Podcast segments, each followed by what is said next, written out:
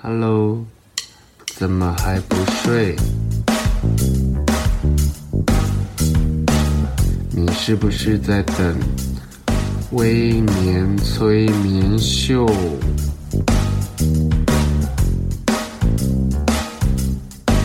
在还没有睡之前，赶快去帮我按个订阅。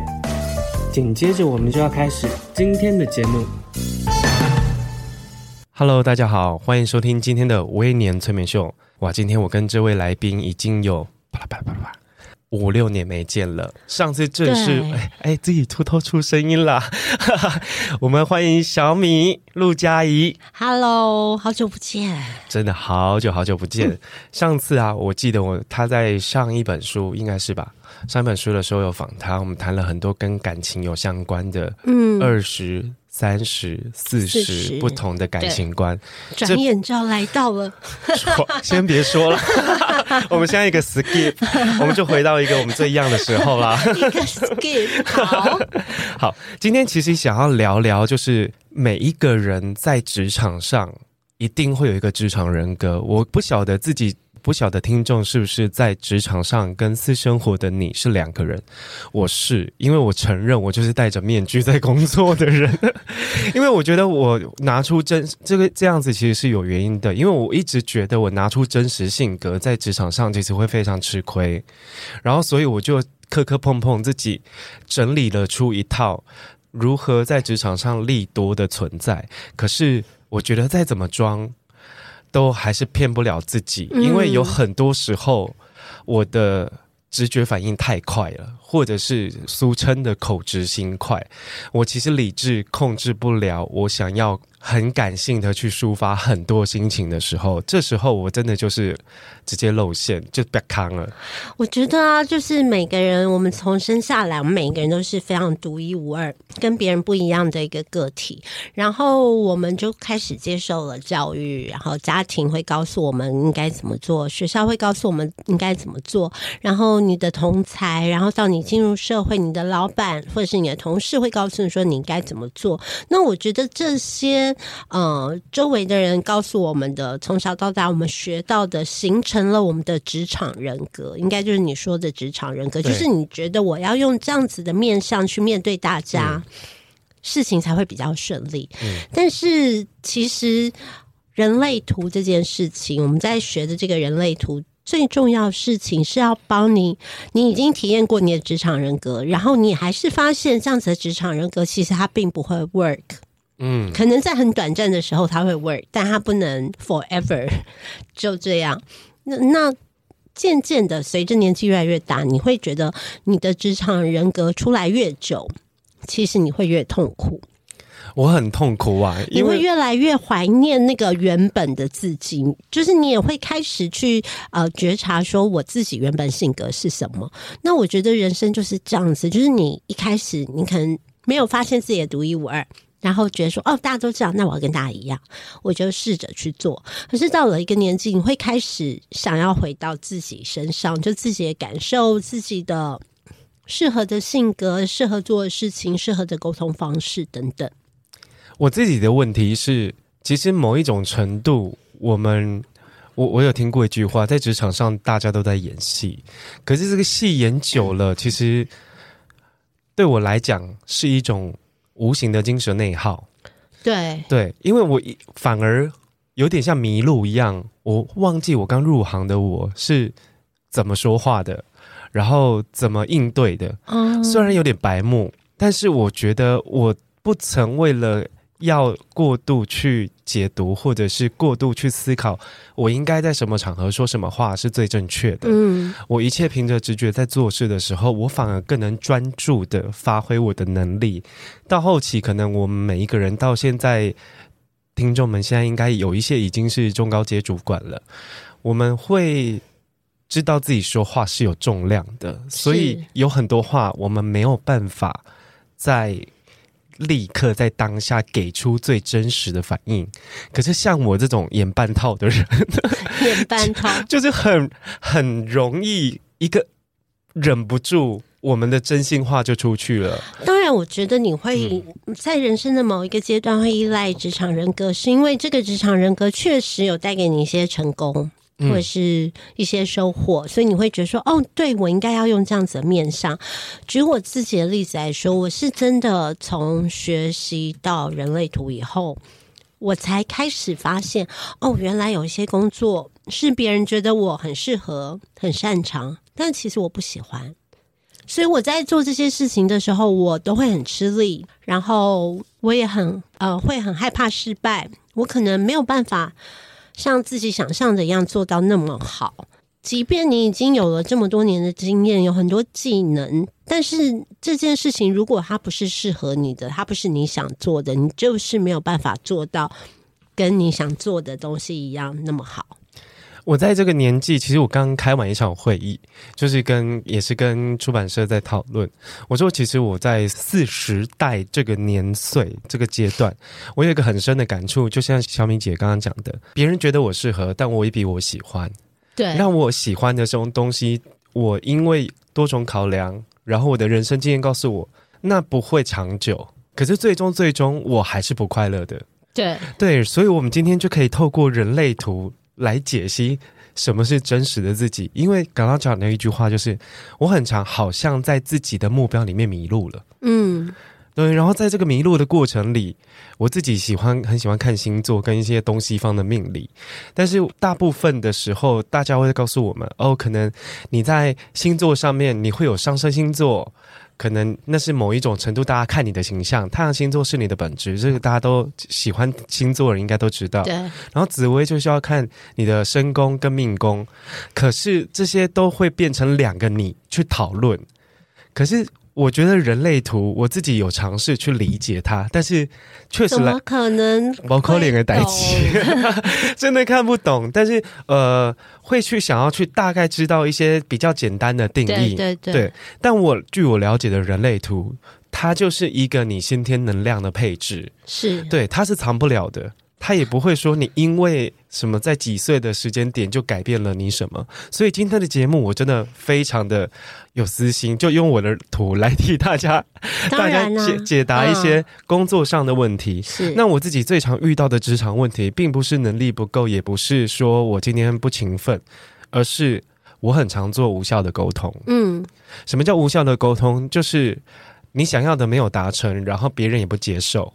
嗯。这件事情还是最好的，还是偏好的结果。最不好的结果就是，你去要求别人，或是别人去要求你的过程当中，你们两个因为沟通而吵起来。对，吵起来，然后让你在职场的人际上面受挫。我其实一路上最有问题的。都是发生在职场人际的部分。嗯，我以前很常问同事的一句话说：“我讲话真的很难懂吗？” 对，你不要给我打那么快哦，因为小敏现在拥有我的人类图。然后我我很常问他们说：“为什么一样的话，明明你讲的跟我讲的意思差不多，嗯，他听了就就他不会对你生气，他反而会对我生气。”嗯，然后我很常也问说。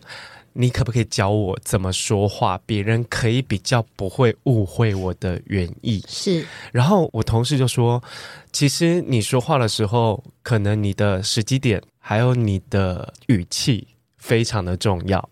然后我就说，这个好像同意同意。对，这个我好像没有办法，我需要经过练习，我好像没有什么天分。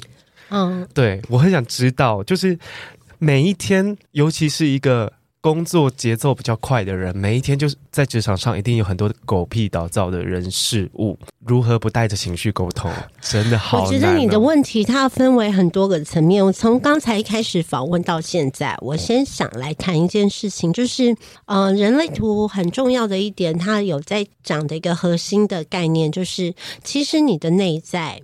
知道你要去哪里，你要做什么，你喜欢什么，你想要什么。但是这个时候，就是像我一开始讲的，我们的头脑在从小到大，我们会受到很多的制约。所以你从刚刚一开始到现在，其实提出的问题都是被制约过的问题。哎，对耶，你懂我意思吗？嗯，就是什么叫有效的沟通，什么叫无效的沟通？就算无效沟通又怎么样呢？有效沟通它一定比较好吗？这些都是很多的标签，我们会用在现代的社会、现代的人的身上，然后我们就觉得说，哦，我们一定要追寻有效沟通，我们要避免无效沟通，我们一定要成功，我们一定要赚钱，我们一定要快乐，就是有很多的这些目的性，它会存在我们生活各处。然后，当我们没有办法做到的时候，我们就会觉得痛苦，觉得自己很失败。但事实上并不是这样的。人类图最主要讲的是。你要活出自己的设计。人类图就是一张你的人生使用说明书，就是说，啊，你拿到电器，你都会去看说明书，但你从来不知道自己应该要怎么使用，所以你会看着别人是怎么使用他自己的，然后他好像使用的很好，那我就要照他的方法。对。对，我就要照他的方法。既然他可以 work，我也可以。但事实上，你们就是不同的。他是一台吹风机，你是一台洗衣机啊！你怎么可以用洗衣机来吹头发呢？这就是完全不一样，是这样子的一个概念。所以，我想先讲的这个是人类图，其实是帮助你找到自己的一个呃方式，让你去认识自己、接受自己、了解自己，同时也去理解别人跟你不一样的点。所以你那些有效沟通、无效沟通，其实它都是字面上的意思。最重要，我们要回到核心，就是说你要怎么活出自己。你提出的这些问题，它会比较是属于外同心圆的比较外圈的问题。但最重要的核心是你爱不爱你自己，你有没有活出自己？你对于自己的生活是不是感到满意？要从这个点出发，所有事情就会迎刃而解。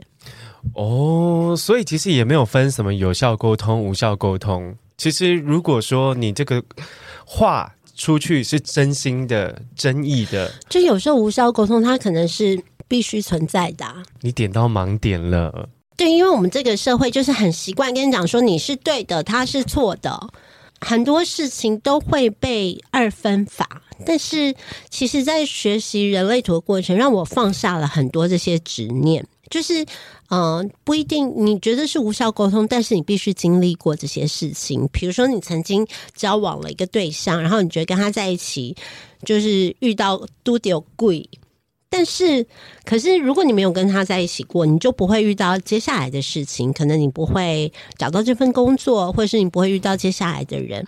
所以，你渐渐去理解，在人生当中，所有的安排都是最好的安排。然后你就是体验看看，我们很像坐在一台车上，看着人生要往哪里去，然后我们只要看风景就好，而不是要一直想要去介入，说不行，这台车不能走到这里，它应该要往右转，它应该要往左转。如果那种就是大脑的强力介入，会让你的人生陷入越来越混乱的状态。那是不是也有跟人类图的配置有关系？因为有些人天生就是很好。应该说比较善于处理这些讯息，而我自己的配置对于处理这种过度呃过度矫正、矫枉过正的讯息输出，其实是会有一定的难度。嗯，你先讲到沟通，就是其实在人类图的九大能量中心，就你看到那些三角形、正方形。中间有一个在喉咙的位置，它就是喉咙中心。喉咙中心呢，它就代表了你如何去表现自己，如何去说话，或是用行动来表现你自己。然后呢，你从它上面有一个三角形，也是有颜色，那叫做逻辑中心。就是你从逻辑中心通到喉咙中心，就代表你说出来的话都是经由大脑整理的。那这条通道的。特质就很重要，因为这条通道就代表你如何从逻辑中心把这个逻辑运送到喉咙，让喉咙表达出来。然后这一条通道叫做从天才到疯子的通道。哦，我有吗？对，就是这一条四十三号到二十三号这一条。嗯，它是一条不太容易被别人理解的通道。他会讲出很多很惊人的话，但是重点是，如果你在适当时机讲出来，大家就会觉得说：“哇，威廉真的很棒！你怎么会想到？你真的是一个天才！”我知道了，好了，我知道，我知道。可是如果你在不正确的时间点 跟不正确的人讲，别人就会说：“你疯了吗？你在想什么？你怎么会有这种想法？怎么可能是这样？”同样一件事情哦，那所以就回到你刚刚说的时间点很重要。所以，什么样的时间点呢？在人类图只有一个，你所有的问题都只有一个解法，叫做回到你的内在权威与策略。比如说威廉是生产者，生产者就是等待，因为生产者我们的能量场就是很开放，然后很像包覆性的，我们会把适合我们的人事物吸引来我们面前，然后把它包进来。然后呢，他们就会在我们面前展现。那展现的时候呢，你就要看你的内在权威。比如说，像威廉跟我都是剑骨，荐骨就是在肚脐下面的那个下腹部的地方。剑骨本身是脊椎的最后一节嘛，嗯，那剑骨中心大概就是下腹部的地方。所以，就是你有没有有的时候，比如说你看到一个食物，你就很有动力，我要吃它；看到一件衣服，就我很想买它，我要穿上它。你看到菜单，你会觉得有些菜你就是特别有感觉，有些就是没有感觉。那个就是荐骨的回应是一种动能，是一种身体出发的，不是经过大脑分析哦。说哦，因为今天我会遇到谁，然后他会穿什么颜色啊？那背板什么颜色，所以我要穿什么颜色，都不是。它就是你起床，你就是想要抓那件衣服穿，或是你走到。你到餐厅，你就是好想吃这个银丝卷，就是一个很奇妙的食物，但你今天就是很想吃。对，我就是为为为了一个很无聊或者一个直觉的反应，我今天就是要吃到什么，然后我会跋山涉水的去吃到它，拿到它，买到它。对，你你知道那种感觉，你知道是身体出发的，嗯、跟你大脑分析的是不一样的，所以呃。生产者等待回应，我们等待适合的人事物来到我们面前。然后，如果建股对这件事情有回应的话，我们就去做。所以，这回到沟通来讲，比如说你想要沟通一件事情，那是不是你可以等待一下？等待这个人，也许他会来到你的面前。或者是他正好同时要跟你讨论什么事情，然后你觉得建国有回应的时候，你再用你的方式去告诉他，在这样子的状态之下，他可能就会比较听得进去你要说的话。哦，就是比较被动式的，就是讲出来你的指教，或者是讲出来你真实想要跟他讲的话，这就是所谓的时机。嗯，其实不是被动，就我常说的，我觉得等待是一种动态。就因为我们传统价值观会觉得说，等待你就是不积极，你就是消极，你就是被动，你就是懒惰，你就是耍废，你就是烂在那里。这个就是我们同样是属于我们被制约部分。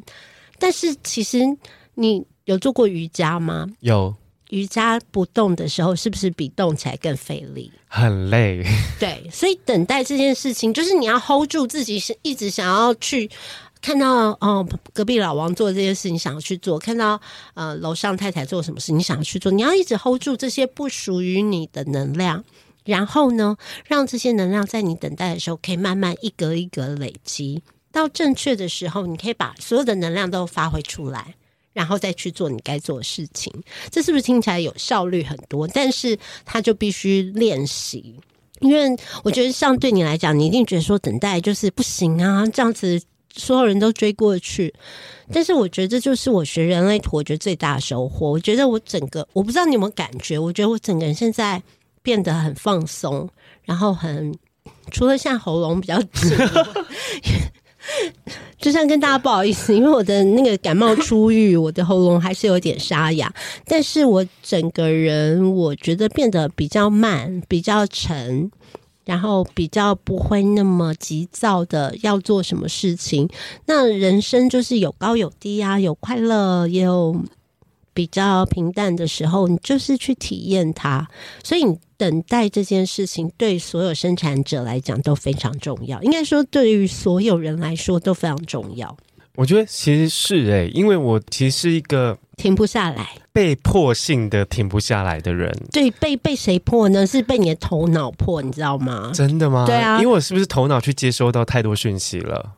所以，当你有觉察的时候，你就知道说，OK，这是我头脑，他又跑出来，就说，哦，你不要再废在这里，你这样子马上呃被所有人追过去啊！这是头脑会告诉你的。那头脑这些讯息哪来的呢？就是从小到大的那些教育告诉我们的，那些八点档告诉我们的，那些电影告诉我们，那些别人的故事告诉我们。但是他们这些人没有一个人是你呀、嗯。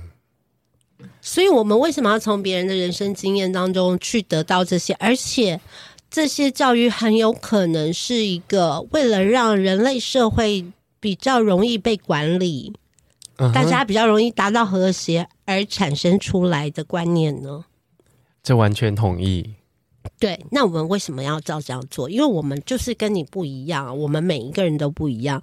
人类图它非常复杂，它如果你看到两边的那个星象符号，它是闸门，然后面的小数点叫做爻，它是来自于易经的爻。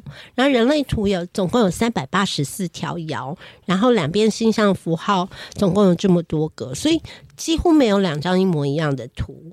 所以每一个人他都必须要找到自己的人生使用说明书，而不是照着别人的方式去活。那人类图上面，我现在看到有一个叫 design，一个叫做 personality。对，这是什么意思？就是黑色的部分，就是你的个性，就是你自己所认定的自己。你。啊、黑色的部分你会看它那个星象符号旁边的闸门跟窑都是黑色，这些特质是你自己了解的，你自己脑中觉得你就是这样子的人。但是在红色的部分，其实是你的身体意识，也就是潜意识，也就是你自己所不了解的自己。所以你会发现，有的时候你觉得，哎，没有啊，我是一个怎样怎样的人。可是，可是你身边的朋友会觉得说，你不是啊，你在说什么？你看起来就是一个很粗鲁的人呐。就说没有，其实我很仔细。就是我们自己脑中的自己，跟别人眼中的我们，可能是不太一样的。然后由这些黑色的闸门跟爻出发的通道，就会在人类图上，黑色出发就会是黑色的，红色出发就会是红色的。那你会在上面看到有一些红黑相间的，像斑马纹一样的，那就代表在这个特质上，你自己脑中所认定的自己，跟别人所认定的你是互相符合的。那是不是意味着符合的越少，就表示别人看到的你跟真实的你其实是差更多的？有可能，但是因为这个本来就是我们必须去理解的事情，因为就接受这件事情也没有关系啊。就是我自己知道我自己是怎么，比如说像是讲到这，我们就可以讲人生角色。比如说你看到你的红色后面的最上面两个就是太阳、地球，它是不是点六？对，然后黑色是点六，然后红色的就是点二，所以它会形成你的人生角色是六二。那六呢，就是你的头脑意识。六是易经的最上面的爻，易经的爻有一二三四五六，所以你的头脑觉得说你是很很抽离的、很客观的，在屋顶上俯瞰这个世界的。但是你的身体的意识是二爻，二爻是一个。在房子里面的人，他很需要自己的空间。他是一个天生好手，就很多时候你会做一些事情，然后你不知道你为什么会做。就诶，你为什么会这么擅长？很多东西你摸到，就是说啊，这不就这样就好了吗？然后别人就会说，诶，你为什么会教我？你也不知道，你就是会。对，就是会。而且不是要别人说哦，威廉你好棒哦，嗯、呃，我好羡慕你，你都没有，你只是想要会，然后把它做完，然后回家。回到自己的空间、躲起来，所以对于呃别人看你会觉得你是二爻的那个很有距离感的，然后可是你的头脑又是另外一种，你觉得你是一个很超然、很客观的人。那像我是四六，我的头脑是四爻，四爻就是专门跟别人建立关系，所以我一直觉得哦，我是一个很友善，然后很喜欢交朋友。很喜欢跟别人建立关系的人，可是我的身体就像你的头脑一样是六爻，所以大家就会觉得我这个人给他的感觉是很有距离感的，大家会怕我的，不靠近我的。然后当我学到这一点的时候，我就觉得说：天哪，难怪！因为我一直觉得说我人超好的啊，你们为什么要觉得我很可怕？对啊，为什么要觉得我们很可怕？可是，有一些人刚认识我，特别是工作上，他们会觉得我很可怕，然后跟我讲话会发抖。可是明明我人就是 超好，自己讲。而且我们每次笑的时候，我们其实人很好。他说：“嗯，对啊，就是会脸会。”对，就是你会知道说很多事情不是来自于你做了什么事，而是我们说能量场，就是能量场就是双手打开的一个立方的，就有点像那种泡泡足球。你只要存在，你的能量场展现出来就是这样子的感觉。他跟你做了什么事情，说了什么话是没有关系的。那米姐可以帮我们从我的图上面去找我的通道，然后让我我记得我记得每一个人至少会有三条通道，不一定啊，不一定吗？我只有一条通道。哦，真的吗？那如果像我这样子的通道，还没有其他利于沟通的，或者是说在职场上可以拿出来应用的通道？什么什么什么意思？啊、应该说，看看我的图有没有哪一个通道，除了天才与疯子的通道是跟职场相关的？因为刚刚会点醒了我，其实是忠于自己的直觉去做回应，等待回应。我刚刚有在我的图上面看到另外一个三六十。好，其实讲到沟通，它就是会跟喉咙中心有关。嗯，那其他每一个能量中心，它掌管的都是不同的能量。那喉咙中心，我们就说它是把你体内的这些不同的呃能量外显出来的地方。所以，比如说你的喉咙中心有四十三号到二十三号的这个天才到疯子的通道，就是你会有。你会有一些非常独到的见解，然后在适当时机说出来，就可以得到，可以帮助到大大家，甚至会为整体带来突变。那同样，你还有两个闸门是有启动的，虽然没有连接成通道，但是你对于这两个闸门也是会有感觉的。一个就是十六号的闸门，那十六号闸门其实呢，他他在表达上，他很喜欢去。表达很愿意去表达，但是对他来讲最大的担忧是没有深度，嗯，就很怕自己讲出来的话是没有深度的，所以你就会一直想要去追求这件事情。然后另外三十五号闸门就是你会想要去做一些新的尝试，你会想要做一些不一样的事情，你没有做过事情就会一直去试，这个是你在喉咙中心当中比较明显的特质哦。好，休息一下。下一段节目，小米教你怎么找队友。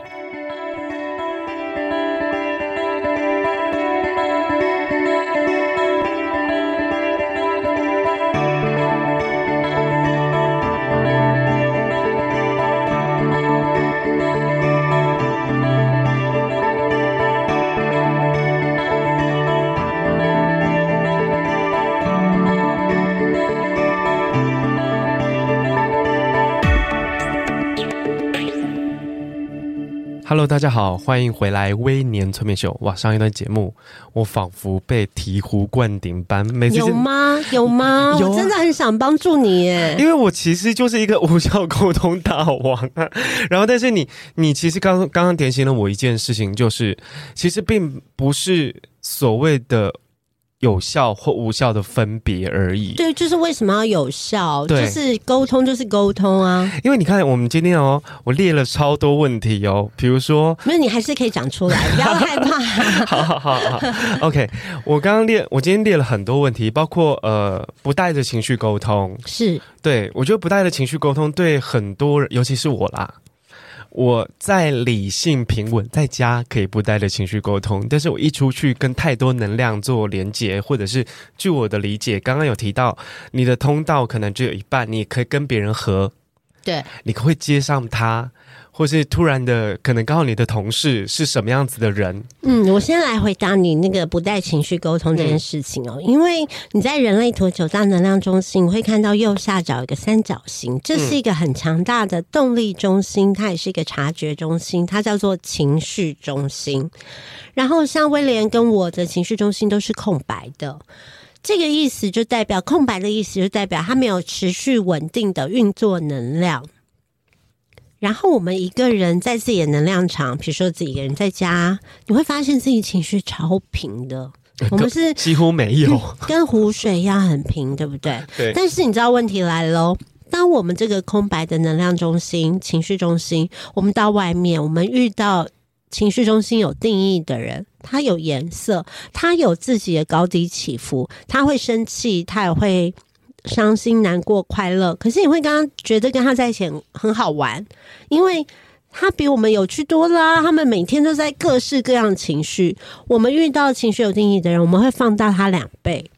哦，原来我们不只会容纳，然后会有共感，我们会去感受，而且我们会放大，所以我们看起来比较容易像疯子。哦 然后情绪其实情绪中心有定义的人，他们是每天起床就会有各式各样情绪，他们会就是他们因为我身边有很多情绪，比如说像贝利，就是那个情绪有定义的人，他就是每天起起伏伏，但是他有自己的节奏，他不会被别人影响。他很高兴的时候，你就算心情不好，他还是很高兴。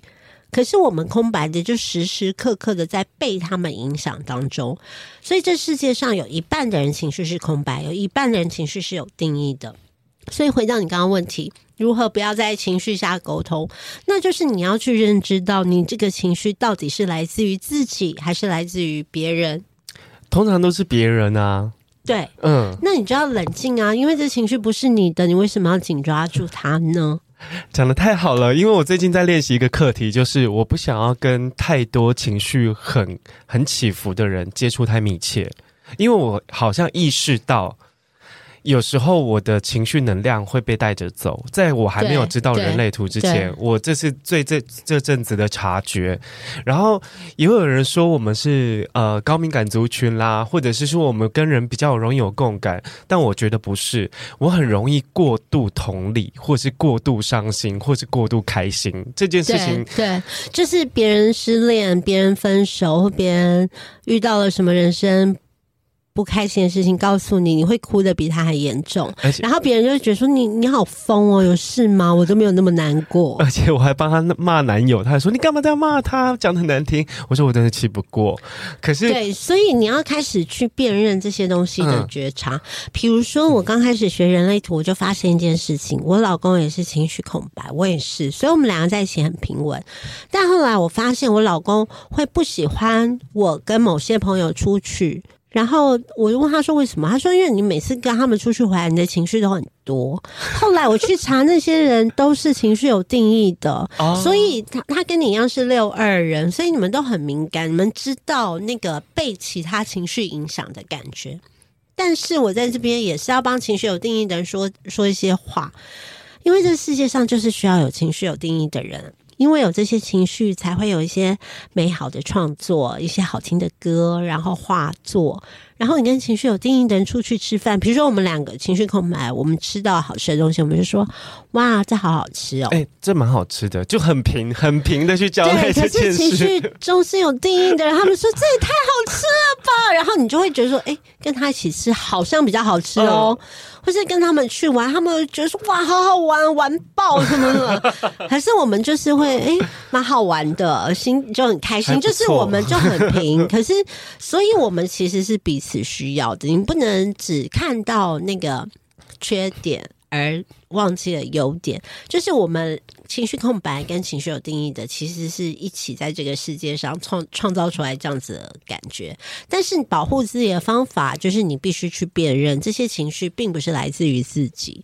那如果这些情绪不是来自于自己，真的就不用紧紧抓住它，你就很像。看它流过去，就是我现在有感觉到生气，然后我看看我周围谁在生气。哦，哦，是他，然后流过去，好，不要气，这样子，我还是回到我的状态，因为那个情绪不是我的，可是我可能因为这个情绪有定义的人，我感受到了生气可以气到什么程度，那也是一个学习，因为所有空白能量中心，它就是累积智慧的地方，它会让我们去感受别人的感觉。那你往好的方向看，它就是一个很棒的学习跟体验。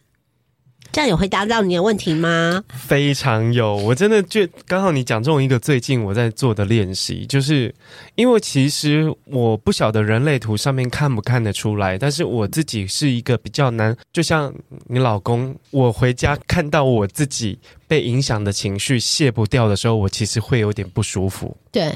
然后我后来年轻的时候喜欢那种起起伏伏的，就是会觉得大家就是很疯，然后一起哭得很惨。是是是。可是到某一个年纪的时候，我其实追求的是一个 peace，就是我希望我们彼此是平静相处也 OK。三十岁对吗？对对对。然后慢慢的觉得，一开始开始会慢慢的排除掉。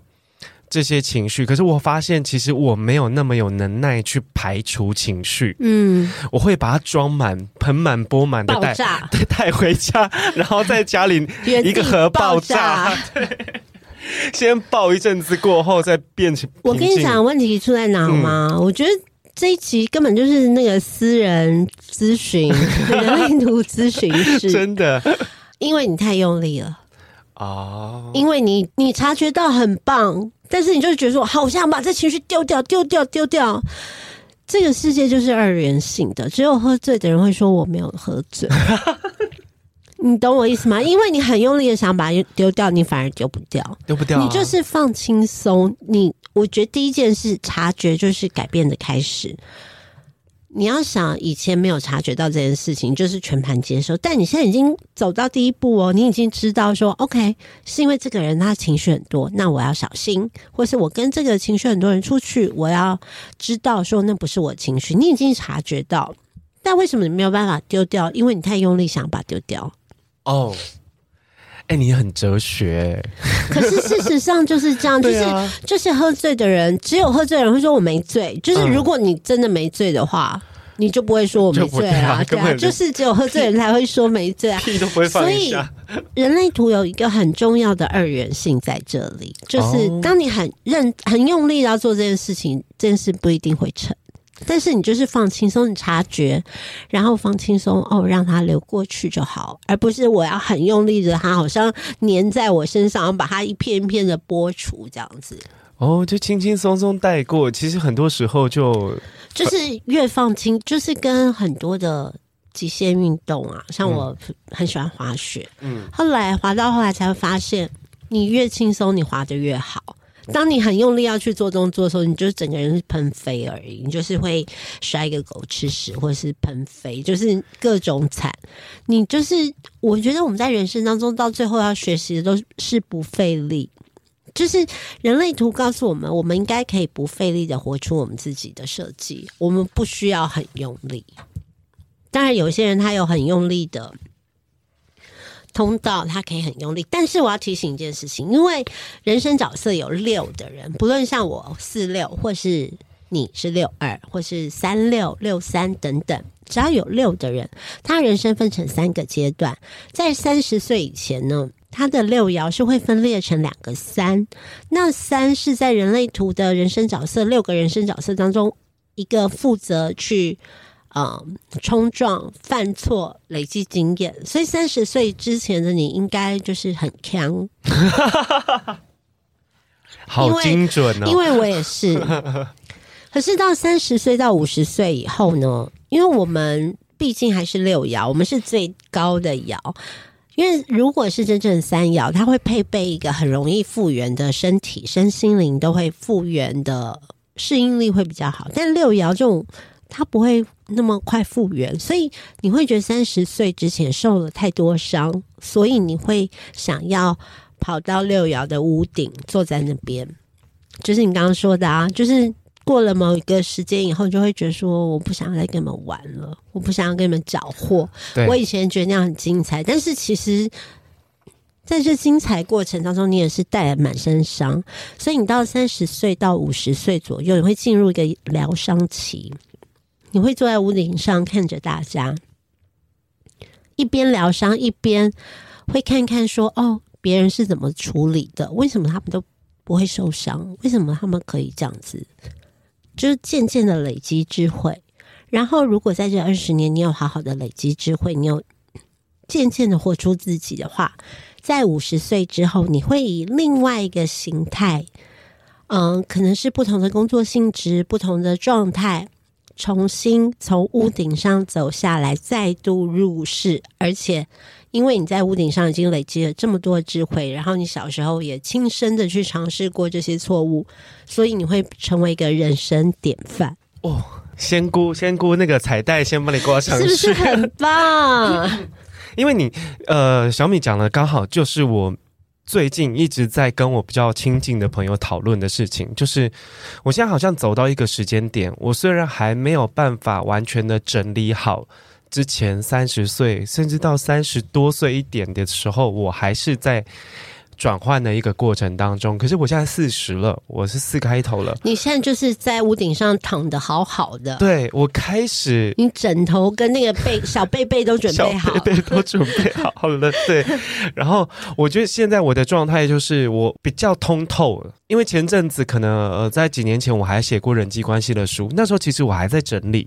对。可是现在的我其实很很通透了，我发现很多事情我其实是没有感觉了。是。对，然后我会有一点像你刚刚讲中的。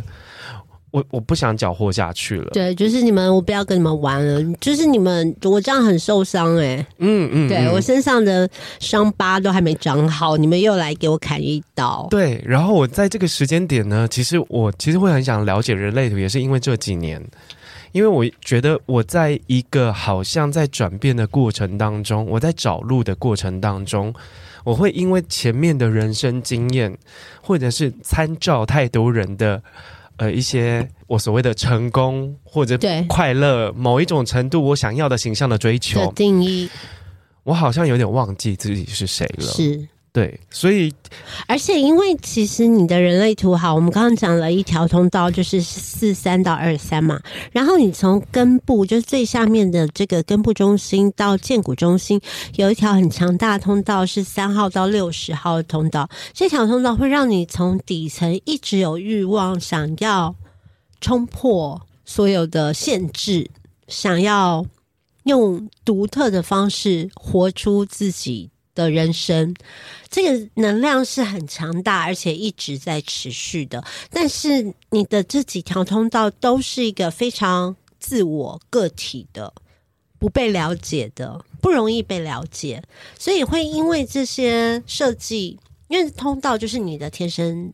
带来的天赋与才华，你的武器，可是你的这些武器呢，又是别人不会用的，别人不知道怎么使用的，所以也会为你带来很忧郁的感觉，你会觉得你被困住了，你现在该怎么办？你该怎么做？但其实这一切，我都只有一个回答，就是回到你的内在权威与策略。我的朋友最常问我说：“为什么你一直担心？”应该要怎么样？应该要怎么样？你看，我今天坐下来十分钟，我就觉得那些都是大脑的制约。对，但是你从现，我觉得也很正常。我们从小到大就是会接受到很多这样的东西，但是当你开始发现，你就是像在找那个 bug 一样，一个一个把它挑出来，一个一个把它挑出来。当大脑又在这样想的时候，你就会想说：“大脑，I got you。” 然后我知道你想要捣乱喽。对，然后你还有一条通道，就是从根部中心到左边的这个三角形，我们叫做直觉中心。那这个直觉呢，跟你刚才一直提到的直觉是不一样的东西哦。这个直觉是关于求生存，就是活下来，是比较动物性本能的。这一条二十八号到三十八号的通道。叫做困顿挣扎的通道哦，好苦哦！这是不是都很苦？而且它也是一条不容易被理解的，就是在自己内心。那这个在困顿挣扎什么呢？在困顿挣扎有没有意义？嗯，我这样做有没有意义？我说这句话有没有意义？他，我吃这个有没有意义？我拿这个有没有意义？我访问这个人有没有意义？你永远都在寻找意义，你只做对你来讲有意义的事情，但是你会发现，透过你这些找意义的过程，也许可以碰撞出新的火花，那才是意义。对，哇，我真的是噔噔噔，有吗？有有有有，那个电灯泡全亮，因为我其实呃也很想了解，因为。我觉得玻璃心每一个人都有，可是怎么去诠释事实？因为我其实就像就像你讲的，我很常在某一些时候讲了一些话，明明今天讲跟昨天讲效果会完全不一样。对啊，可是不同的时机。对，可是这其实我觉得口直心快没有错，如果你的心是善的话。可是我我很常会觉得，其实我没有玻璃心啊。但是为什么有些人会觉得我我听不下去某一些话，会有一些善意的谎言出现？为什么会觉觉得会去猜我的心思会怎么样？其实我我我刚刚讲到的，你是玻璃心啊？我是吗？我很玻璃心吗？因为你的那个 意志力中心就是在人类图最小的一个三角形，它是掌管自我价值嗯的。呃，一个能量中心，然后它也是一个动力中心，你是完全空白的，嗯，就是你对于自我价值是很模糊的，对，你不知道这是什么，我不知道，所以为什么？对，就是别人说啊，威廉你很帅，就会觉得说你是在笑我吗？我今天头发很乱吗？然后就是你没有办法正确的接收到这些事情，嗯、所以这才会形成玻璃心，因为你不知道自己的价值是什么。比如说，我们嗯、呃、在开录前聊到那个 Miss 跟 When，对不对？对，When 就是意志力中心有定义，嗯，然后我就说意志力中心有定义的人呢、啊，每天都觉得自己很棒，很有自信，他就觉得自己很棒。他说：“你怎么知道？我每天早上都被自己棒醒。”我我有看到这一句话，我蛮想揍他的。可是这个就是呃很不一样，因为大部分的人，比较多数的人是意志中心是空白的，意志力中心空白，所以你不了解自己的价值，你就会很想证明自己。然后大家说你的时候，他可能只是擦边球哦，他可能只是说威，你就会觉得说你现在是不是要说我？对，可是他明明是说威力呀、啊，他没有要叫你威廉呐、啊，就是，可是任何擦边球，你都会自己把他接过来说，是不是要打我？嗯。那就是因为你的防御机制，因为你对于自我价值不确定的恐惧，然后导致你会过度的防御，然后就会在别人眼中形成一个玻璃心的状态，或者你就会别人说你做不到，你就会说谁说我做不到？我就是要做给你看。但是你不需要做给别人看，你为什么要做给他看？你做给自己看就好了。就是你对于。就因为我也是空白的，所以对于自我价值这件事情，我觉得我们都需要练习。比如说，我之前的书卖的蛮好的，然后就会有很多人跟我说啊，小米，我很喜欢你写的书啊什么，然后我就会觉得说，你们是不是在哄我，在哄我，对，或者是在骗我，或者是在笑我，卖卖 gay 哦，卖 gay 哦。然后后来我就跟我老公讨论，我说怎么遇到这种状态我怎么办？他说你你是不会说谢谢哦。不是：“你就说谢谢就好啦。”哎，你跟我朋友讲的一模一样哎，因为我是其实是一个很怕别人要对我有什么指教的人，就像你感觉威什么，我就说哎什么你要想什么？对 我我没有，我是说威力。对对，或者是你去称赞我，我会质疑说有吗？是不是你看的东西太少？我还会这样吐他槽，然后就说没有啦，是可能是怎么样？我还是是不是井底之蛙？你才会称赞。你是今天只看这本书，然后我朋友就说：“你干嘛？你就直接说谢谢就好啦。”对啊，因为其实因为我们过度的保护自己的那一块，你很不确定的自我价值，反而会变成惊弓之鸟。我们会呃想要把所有的善意都推开。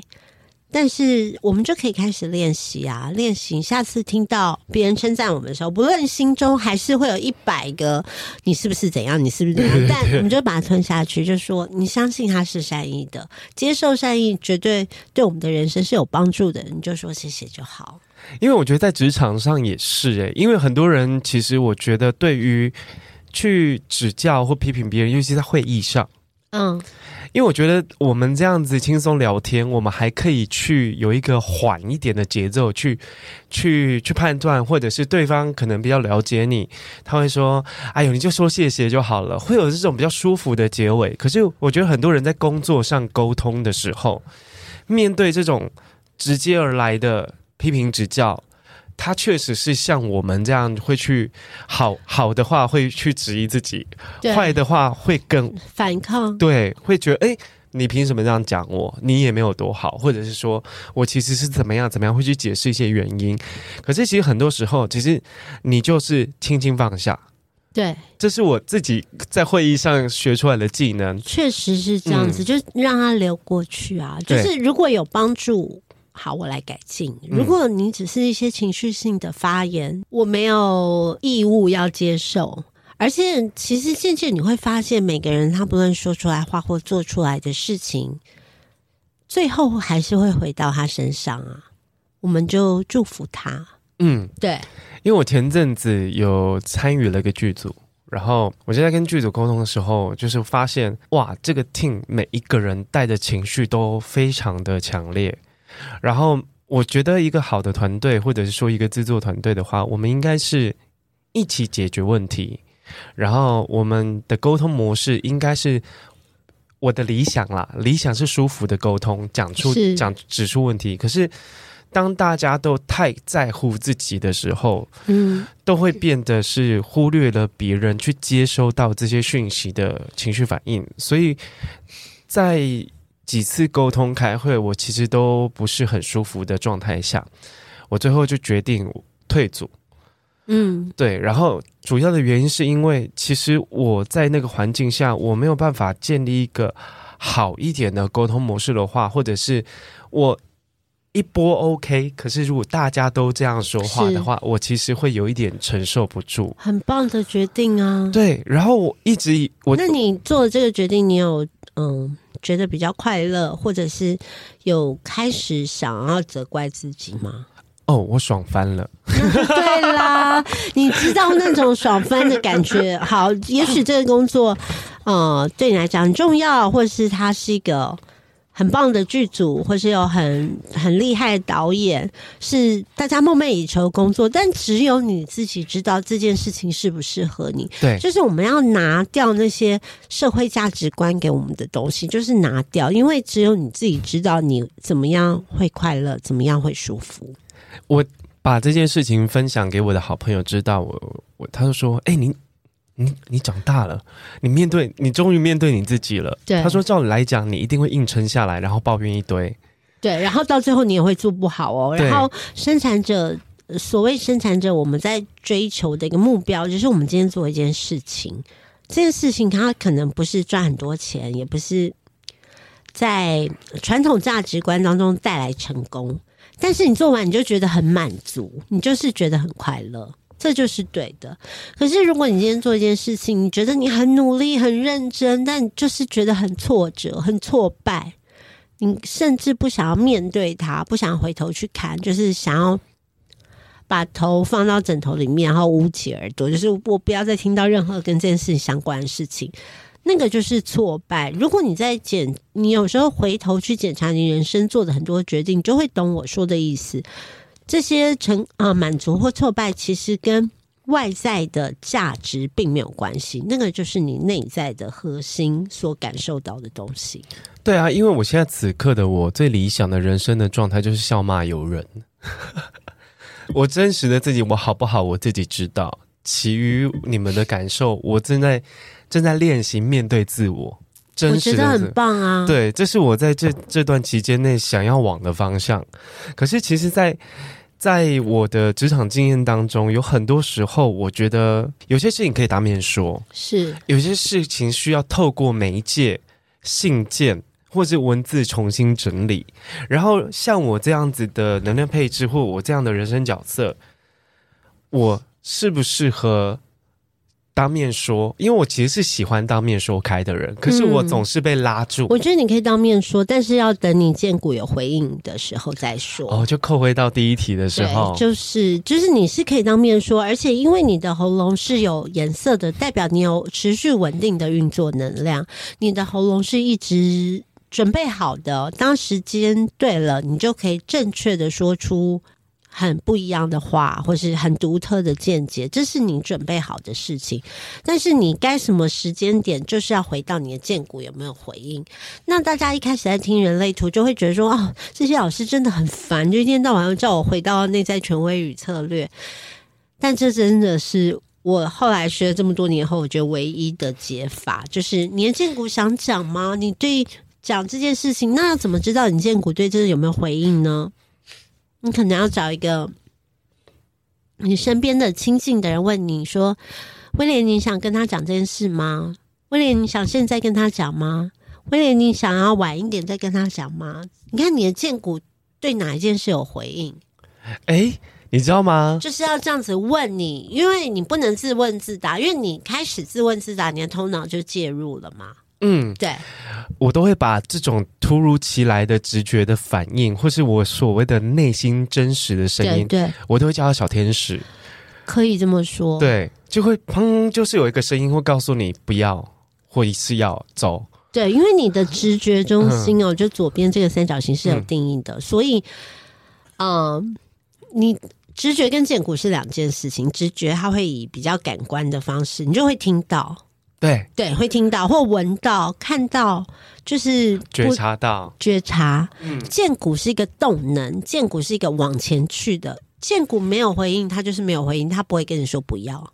荐骨只会 yes or no，但直觉是比较感官的，直觉就会就像你刚刚形容，就很像直觉。你知道这样子对你来讲是健康的，也是也是透过这样的方式，你比较能够生存的，你就会接收到这些讯息。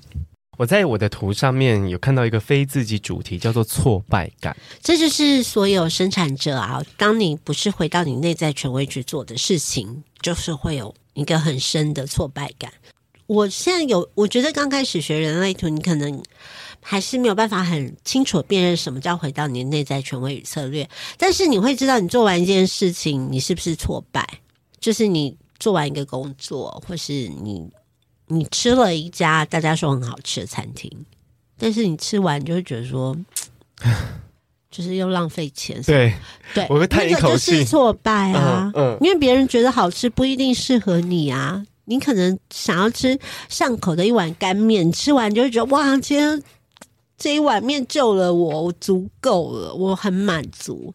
所以这些定义都不是应该来自于外界告诉你，不是来自于别人的嘴巴，你自己应该要去察觉，你自己会知道说，我现在追求的是生产者，我要一个很满足的感觉。然后，如果当我感觉挫败的时候，我就回去检查这件事在过程当中，我是不是没有遵从我内在的渴望。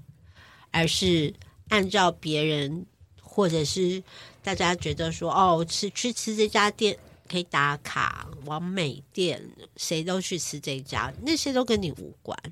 好，因为我觉得人类图啊，像我这样子的麻瓜，要上小米老师的线上课程的话，是好入门的吗？是啊，我会先从最简单的人类图的起源，然后。人类图的四大类型、九大能量中心，然后一开始也会先讲好，啊、呃，讲到十二种人生角色。其实我的课程设计，我就是针对完全没有学过人类图的人。那这也是我自己的，我觉得是我一路走来，我觉得我最想要带给大家一件事情。因为我在开始学人类图，我比如说我自己看书看了两年，我还是看不懂。然后去上课，然后我上了一节课以后，我觉得我还是听不懂，然后我就上二阶，二阶我还是听不懂，三阶，然后我现在已经上到六阶，然后在中间一度跟着我荐骨的回应，我也去考了这个引导师的执照，所以我现在才可以有这样子的身份出来告诉大家人类图。那在这中间过程，我就觉得我想试试看，把人类图讲得很简单，就比如说我们目前这样子的对话，你应该听得懂我在讲什么。非常容易听得懂。对，对我，我觉得哇哦，会不会过去二十年在主持方面的训练，就是为了这一个？因为你知道，我以前是要介绍，好，我今天介绍这个设计师品牌，然后这设计师怎样怎样怎样，他风格是什么，或是我要介绍给你这这个面膜，这面膜里面有什么什么什么成分，这些都是很生硬、很无聊的内容。但是我们要把它融合自己的生活经验，然后把它讲得很好玩，大家就会有印象。那这个是我最擅长的事情啊！那那其实现在我把这个面膜或是把这个品牌换成人类图而已，我是不是可以让同样的方式去把人类图透彻了解以后，变成我的语言告诉大家？因为我觉得这件事情。因为我之前有开一些啊、朋友限定的小班课，然后来上过我的课的一些同学，我觉得他们在生活当中都放松了很多，也快乐了很多。如果你啊、呃，应该说，应该不能说，如果你以我个人的观察。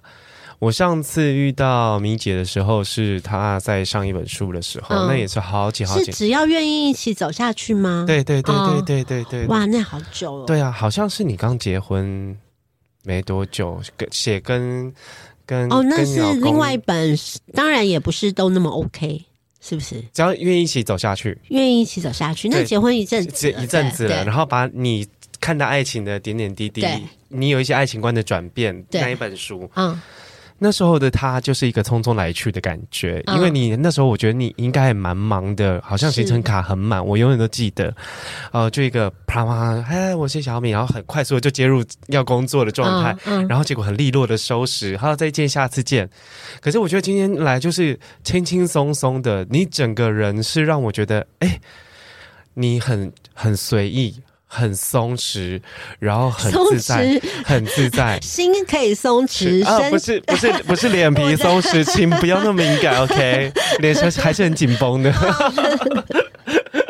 就是整个状态是心灵是松弛的，就是我自己在看你的转变。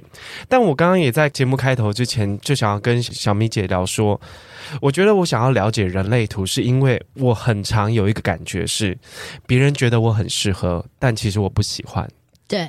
尤其是在我选择工作的时候，比如说我们都很斜杠，我们很常做很多角色，在可能是主持人，是作家，是其实还有很多事情，你也有在持续的进。像现在是引导师，可是很多工作面向其实是我们被推着走的状态。其实我一直都是哎、欸嗯，嗯，我也是。对，我会离开媒体的时候，是因为我发现这些东西好像不能替我带来快乐了。嗯，因为以前会觉得哇，我我好像我会我会想要当记者，我会想要当编辑，是因为我的表姐她是联合报的记者，然后小时候就觉得记者超威风，很多人都要来巴结她，她、啊、又是报纸的记者，然后呼风唤雨，嗯，然后没想到那又落入一个我又在参照别人人生了，是，然后我做了大概十多年之后，发现嗯。其实它没有我想象中那么有深度，那么可以发挥我的所学或我我喜欢的东西，所以我开始转做自媒体。可是在这几年这样兜兜转转，我其实又有一点迷失了，因为有很多时候是我们做这个工作或做这一件事情或有这个角色，我们是有赚钱的。然后可是其实其实，在那当下，我们就像你讲的，在跟那个工作结束之后，你真实回到家，我的心情会过不去。就是很难受啊，很难受。然后因为现在年末了，很多人要转职了，嗯，能不能从你的课程当中发现他真实的自己？我觉得可以耶，因为我的课程最重要的第一步，你就是要了解自己，并且接受自己。你必须知道你的设计就是这样，跟别人不一样。你必须尊重自己，然后爱自己，你才可以去做出对自己正确的决定，对自己比较好的决定，不论是。是身体或者心灵都要比较健康的决定。像你刚刚讲那个，我就想到啊，你知道我有做过 YouTube 频道，超闹的。然后你知道为什么吗？就是那时候我也没有接触人类图，然后那时候不是开始有一波，就是很多艺人都做自己的 YouTube 频道。然后呢，我的我那时候的经纪人或是我公司的人，他们就会说，大家都在做 YouTube 频道，你也可以做啊，你为什么不做？然后我那时候的一个工作伙伴，他就是非常喜欢这件事情，就一直鼓励我做，然后我就做了。然后我觉得整个过程就是，当然拍这些东西我 OK，但整个过程都让我觉得非常的痛苦，因为不论是你拍片啊、剪片啊，然后音乐啊、上字啊，就是所有的这些，可是你有没有没没办法就给别人做，因为那个是自己的东西。还是要，我就觉得说，我就是要自己来表达比较好。然后我一支片大概会弄一个半月的时间，然后理解。然后上片它可能就是六十九次观看之类的。然后我就觉得我真的很挫败耶。然后后来我开始学人类图，我才去回去检查这件事情，就是其实这根本不是我擅长的，也不是我该做的。我不能因为别人都在做这件事情，我就一定要做，就是没有关系啊。没有 YouTube 频道又怎样？就为什么一定要有？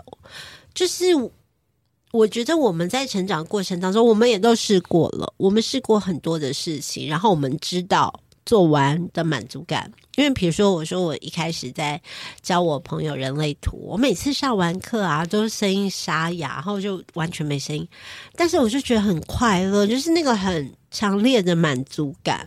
跟我有的工作做完以后，我就是会有强烈的挫败感。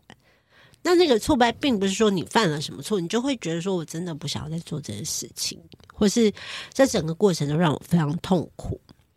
因为在选择职业或者是选择我们要去的领域的时候，我们很常会像米姐跟我一样，大家都在干嘛？就是我们还是觉得说我们要努力看看嘛。对。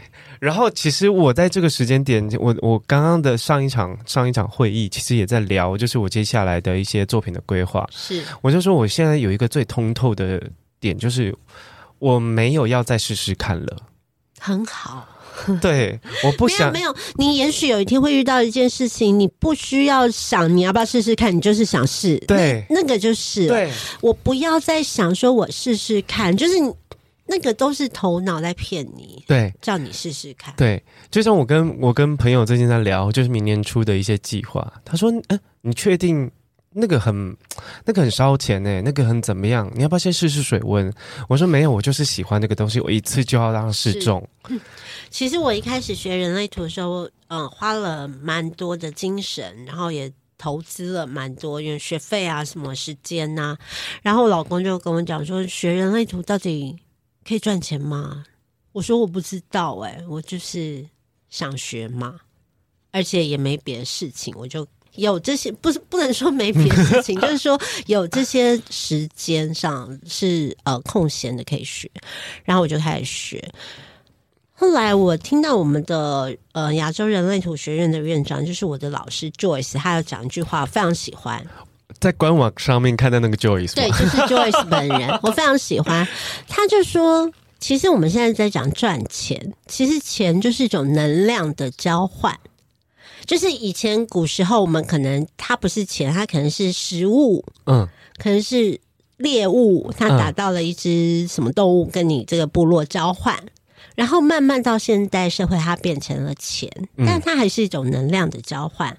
你今天愿意花多少钱来上这个课？你愿意拿出多少能量？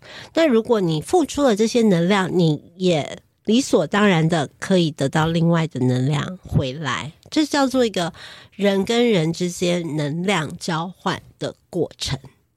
哦，这样子想事情是不是就会觉得很舒服？就是如果你喜欢做一件事情，其实你不能用呃大家习惯说哦，这会赚多少钱，这一个多少钱什么？就是你花了这么多的时间，你用这么多爱、这么多能量去做这件事情，你要相信你一定可以拿回。交换的能量，因为我自己的信众们，大家其实也蛮爱算命的，然后或是去花钱让别人去解盘。嗯，可是我我觉得，照我的理解，小小米老师这套课程，它很像是一个你随时随地都可以打开的一个工具。书对，他不是算命，他不是算命，因为我觉得算命，我其实不是一个爱算命的人。嗯，我会有兴趣，但我会想自己了解，因为算命就是你找一个人，然后他跟你讲说，哦，你的人生会遇到什么事情，and then，然后呢，就是，可是人类图是你自己会知道说。你甚至不用跟别人讲说，我就是这样子的人，但是你自己知道。有时候我自己在慢慢学习过程，我看到很多特质，我都会自己倒抽一口冷气，就嗯，原来我是这样子哦。没有，就是你 怎么知道？就是那些不敢告诉别人的事情，或者那些内心的想法，其实人类图都会告诉你。所以我觉得，像人类图这种，你可以去，当然你可以找分析师帮你分析，但分析完了以后，你就会把它丢到旁边。我会比较推荐的，就是大家自己来学人类图，因为你学了，你才会知道你要怎么回到你的内在权威与策略，你要怎么去观察，你要怎么去察觉，你要你才会真正跟你的图在一起，而不是把它当成一个很炫的东西。它不是一个包包配件、高跟鞋，它是你最核心的本质。因为我觉得，像大部分的人，其实走到三十四十的时候，我们会面临一个状况是，我们好像能做的很多，可是我们时间很有限。啊、然后在这么有限的时间，然后接下来你就体力也很有限。我这样讲，就是我现在每天早上六点半就会起床，晚上十点半就会上床，然后我中午可能需要半个小时的午觉，或者或者再更久一点。天气冷的话，可能再睡久一点点。没有，我跟你讲，就是我觉得我。我每次早上醒来，我都会想说：哇，如果二十岁，我看我现在的作息是，就会觉得说你疯了吗？好浪费时间哦。对，可是现在却对这样子的生活觉得，我觉得很棒，因为人生本来就是在每个不同阶段，你要去体验不同的事情，你不可能到了四十岁、五十岁，你还过着二三十岁生活。